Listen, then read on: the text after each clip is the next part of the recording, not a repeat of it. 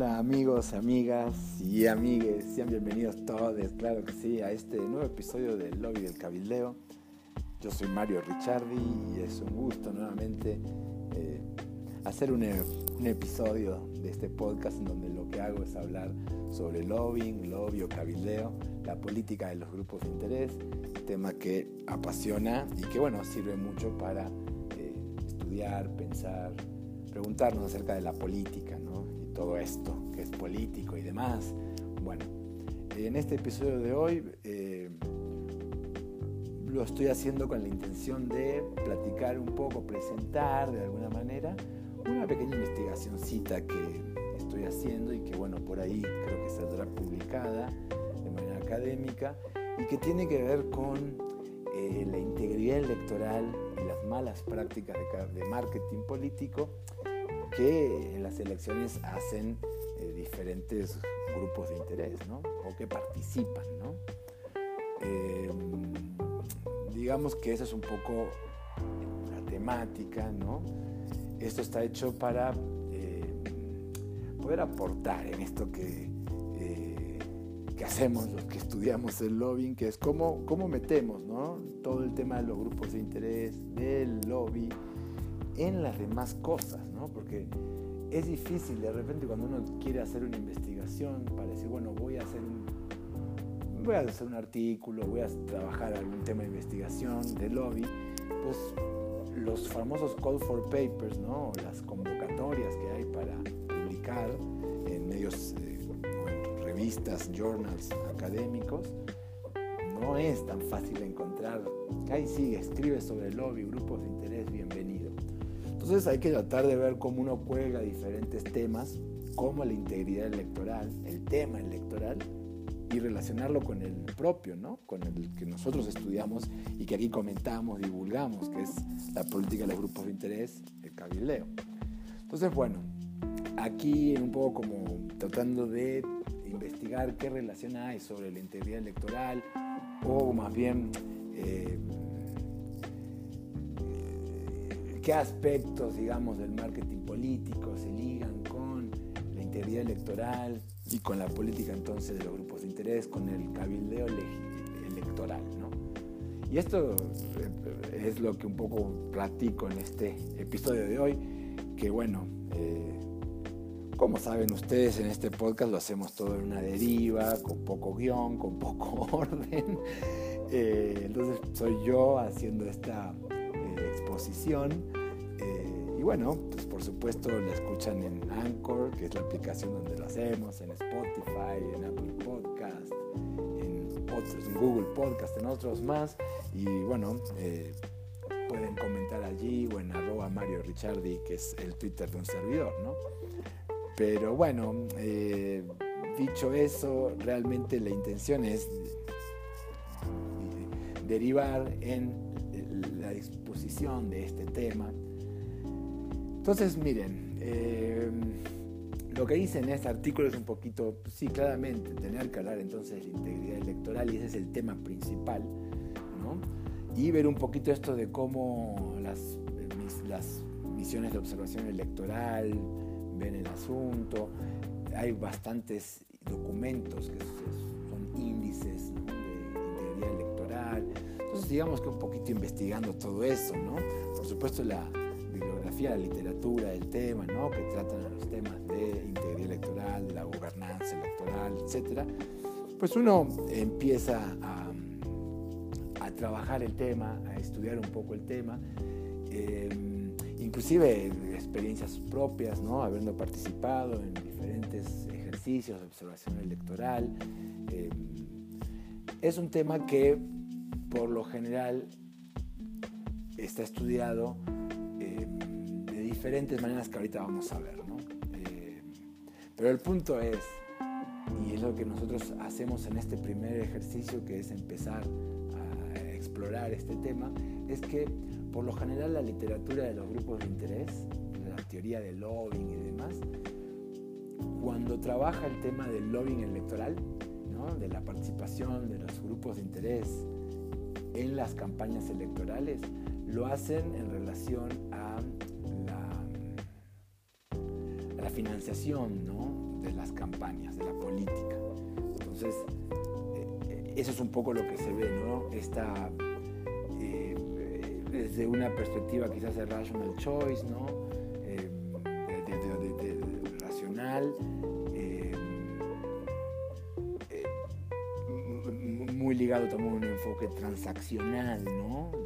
del lobbying y por supuesto pues neointencionalista, pluralista, pero eso es lo que se ve sobre todas las cosas, ¿no? Eh, el dinero en la política y los grupos de interés, como, eh, sobre todo en el caso de Estados Unidos, está muy estudiado, cómo conforman grupos, ¿no? ya sean estas PACs o super PACs o de otras maneras, ¿no? Eh, outside spending, diferentes formas que la legislación electoral de Estados Unidos les campañas, ¿no? de manera privada, eh, las campañas, los candidatos o los partidos o a los comités, en fin. Ese tema de la financiación política lo hemos hablado. Eh, pero bueno, eh, en México es diferente, por supuesto, si se permite, hay ciertos topes de financiación privada en las campañas, hay ciertas reglas de transparencia, etc. Bueno, pero el punto es de que desde la literatura de grupos de interés el tema se ve desde ahí, inclusive desde la literatura de, la integridad electoral y, todos los politólogos o demás, digamos, eh, que estudian estos temas, profesionales también, digamos, consultores, etc., em, trabajan el tema desde la perspectiva que estoy comentando, del dinero en la política. Em, no se estudia mucho, mucho más. Eh, está citado esto en, un libro que es de Interest Politics, eh, en la edición 11, eh, que es la última, y en uno de los artículos hablan ¿no? de que sí, que hay otras perspectivas que a lo mejor ven un poco qué hacen los grupos de interés desde, desde su rol quizás como articuladores ¿no? de las demandas o de los intereses sectoriales que representan en la construcción de la agenda, en el establecimiento de la agenda sobre todas las cosas, de las campañas, de las propuestas de ciertos eh, candidatos que van a apoyar, ¿no? etcétera. Pero sobre todo el tema de la, del dinero en la política. Y la gente que estudia la integridad electoral también. ¿no? De hecho, a principios de, de diciembre yo estaba haciendo ese trabajo y mm, en uno de los webinars, seminarios ahí, o talleres más bien virtuales que hay con la gente del, del Electoral Integrity Project, donde participa Pipa Norris y otros muchos destacados politólogos de todo el mundo y que en este artículo hablo de ellos y demás, eh, y de misiones de observación electoral que surgieron a partir de este grupo de académicos y la cantidad de estudios y el, el nivel, ¿no? la calidad de esos estudios. Eh, es, de, es, de, comentar, es decir, ahí está, ahí hay mucho ¿no? para poder estudiar la, la integridad electoral, qué la afecta, ¿no? cómo la democracia se relaciona con la integridad electoral, con la equidad electoral, eh, cómo las malas prácticas le, impactan, digamos, al desarrollo de buenas elecciones, que al fin del día también van a hacer que la gente, el electorado quiera o no quiera participar, confíe o no confíe en todo esto que llamamos democracia, ¿no? A través de las elecciones. En fin, ¿no? Es un poco lo que se estudia y esto del Electoral Integrity Project, em, hacen workshops, ¿no? hacen talleres donde, bueno, gente, y esto es algo que la, que la pandemia ha impulsado, que es mucho toda la educación o más bien la parte académica em, de, posgrado, digamos, o, no, pero bueno, cómo la, la academia se ha beneficiado, porque estos talleres a lo mejor antes eran en lugares físicos, ahora se hacen en un Zoom por lo menos hasta el año pasado. Entonces en diciembre yo participo en un par de ellos y en uno, pues después de como cuatro, cinco, seis horas de estar escuchando ponencias y, demás, em, se habla un poco una plática, yo puedo participar, quedábamos como 12, 15 personas, no sé. Entonces yo le pregunto a la gente, y ahí estaba Pipa Norris, que, qué material ella recomendaba, digamos, para alguien como yo que está investigando el asunto de integridad electoral en relación a la política de los grupos de interés o al lobbying electoral que, que hacen. Entonces ella agarra y, me muestra y dice, pues el libro, ¿no? El libro que, em, que ella coordinó em, primero en el 2015 y después tuvo otras ediciones más, eh, que es el, Checkbook Selections, ¿no? que es Political Finance in, Comparative Perspective. Perdón. Eh, bueno, y en otros trabajos más de ella, ¿no? Pero bueno, entonces ella como que me plantea eso. Entonces la respuesta que ella me dio, pues otros más comentaron el punto, pero en líneas generales se fueron hacia la perspectiva de los grupos de interés como eh, donadores de dinero, ¿no? de, recursos para que los partidos, los candidatos, las agrupaciones políticas puedan hacer campañas electorales. Entonces eso a mí me llama mucho la atención y es un poco lo que en este trabajo y lo que estoy tratando de comentar ahora con ustedes en el podcast, es lo que propongo desarrollar, ¿no? Entonces este es un primer producto, este articulito, donde pues planteo, ¿no? Que eh, hace falta quizás eh, sumar esta perspectiva de la política de los grupos de interés y de su lobbying electoral a, los estudios de la interior electoral, ¿no? porque si se, se, estudia mucho la parte normativa, es decir, de cómo las instituciones del Estado, ¿no? los que organizan la elección, de ahí artículos y estudios muy buenos ¿no? de una eh, autora mexicana que está con Norris, eh, y Norris también en 2016 trabaja en todo un trabajo de percepción ciudadana ¿no? sobre la integridad sobre los organismos que hacen, que desarrollan, que administran, ¿no?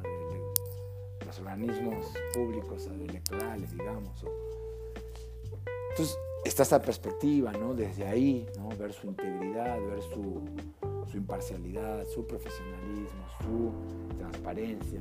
Pero lo mismo después con partidos políticos, ¿no? Entonces, en definitiva, lo que estamos planteando acá es tratar de juntar pues diferentes eh, eh,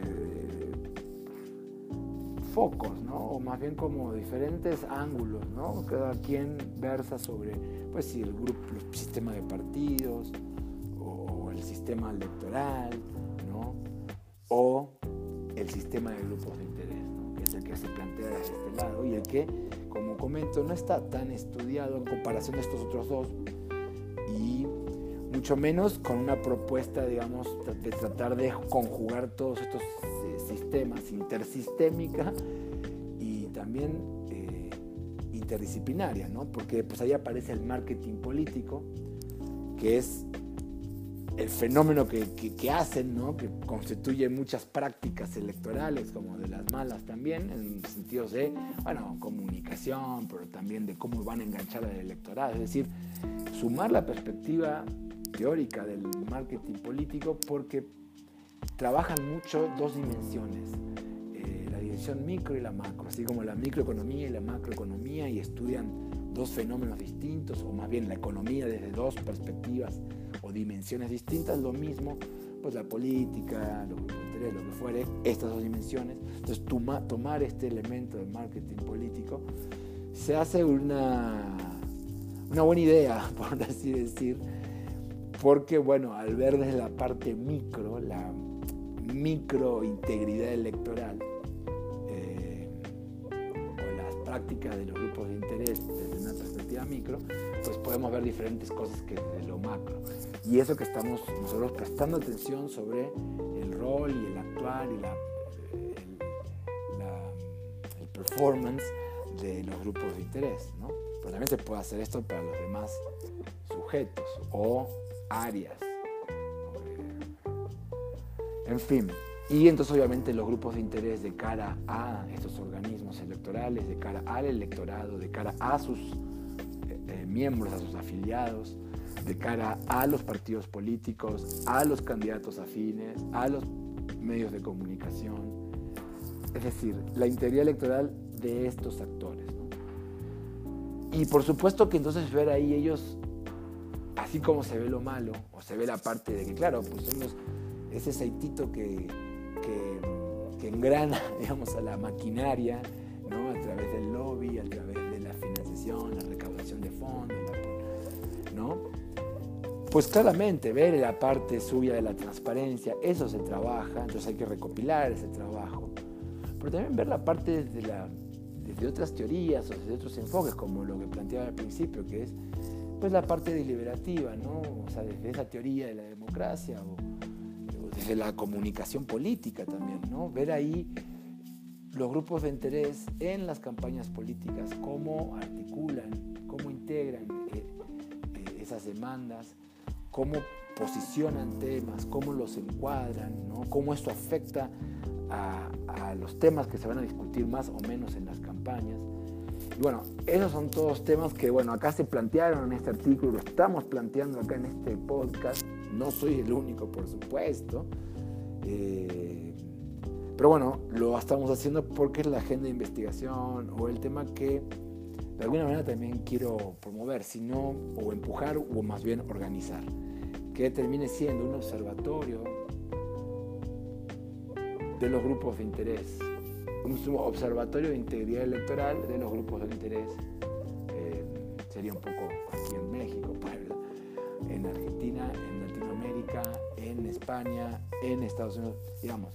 Es un tema que eh, necesita de mucha colaboración eh, y de afinar, por supuesto, esta propuesta teórico-metodológica. Pero este fue como que el primer paso, digamos, y que bueno, espero de que en este episodio del lobby del cabildeo más o menos lo hayan eh, captado, haya quedado más o menos claro. Si no, pues sacan comentarios en la aplicación Anchor, en Spotify, en el Twitter o bueno, eh, donde más, ¿no? Eh, ha sido un gusto, yo creo que esto fue todo por hoy. tenía ganas de compartirles, porque bueno, ya estoy en las últimas de este trabajo. Eh, y nada, eh, fueron un par de meses de darle duro. Eh, cuídense mucho, el Omicron del COVID ahí anda, y así arrancamos el año, algunos. Entonces, cuídense y nada, estamos pendientes.